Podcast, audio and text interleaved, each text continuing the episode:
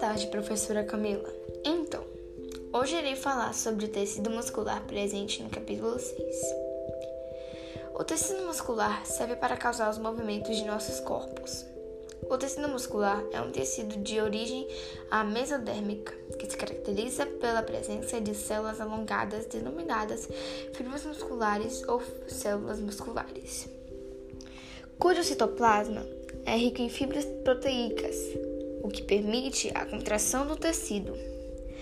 A relação do cotidiano que eu uso nos dias a dias é subir e descer escadas, correr, brincar, se alongar e etc.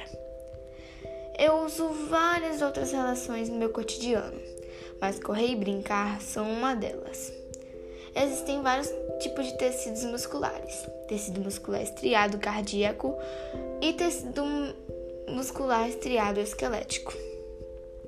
O tecido muscular estriado do coração é composto de células delgadas e ramificadas com listras, com técnico muscular estriado esquelético.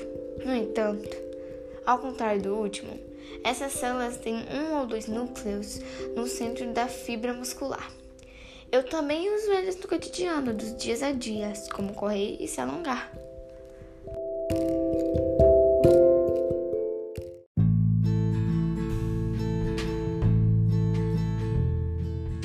Agora vamos falar sobre o sistema nervoso que está presente no capítulo 7.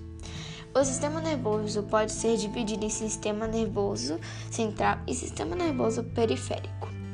O sistema nervoso central é composto pelo cérebro e medula, enquanto a periferia é composta por nervos e gânglios.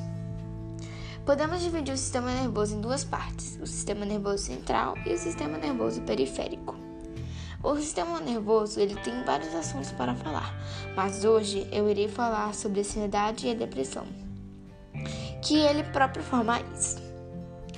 A ansiedade é um exemplo quando nós estamos ansiosos para alguma coisa ou estamos nervosos por algo que aconteceu ou algo que irá acontecer.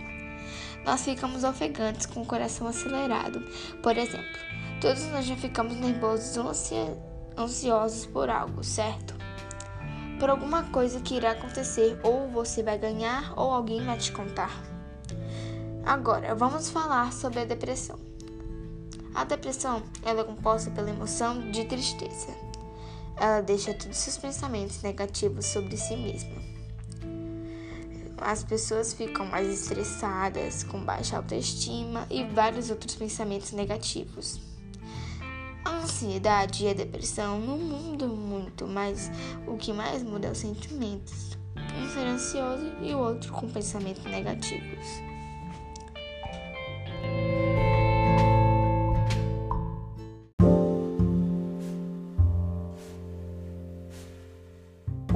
Agora vamos falar sobre a sustentação e movimento, que está presente no capítulo 8.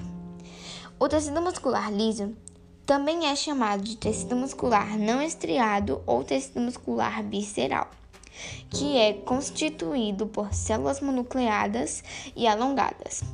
Esse tipo de músculo pode ser encontrado nas paredes dos órgãos, cocos como estômago, útero, bexiga, arterias, veias, vasos sanguíneos e etc.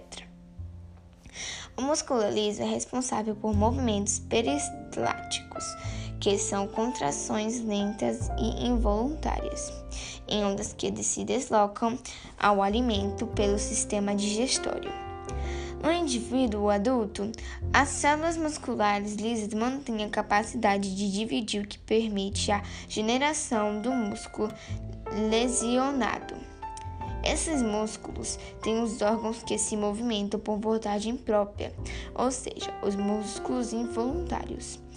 Os músculos rígidos são movimentos anormais, excessivos que não podem ser controlados pela vontade do indivíduo.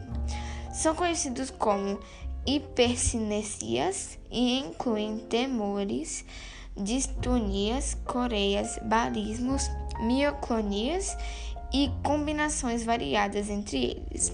Vou dar um exemplo de um músculo. Os olhos, eles se mexem por vontade própria. Música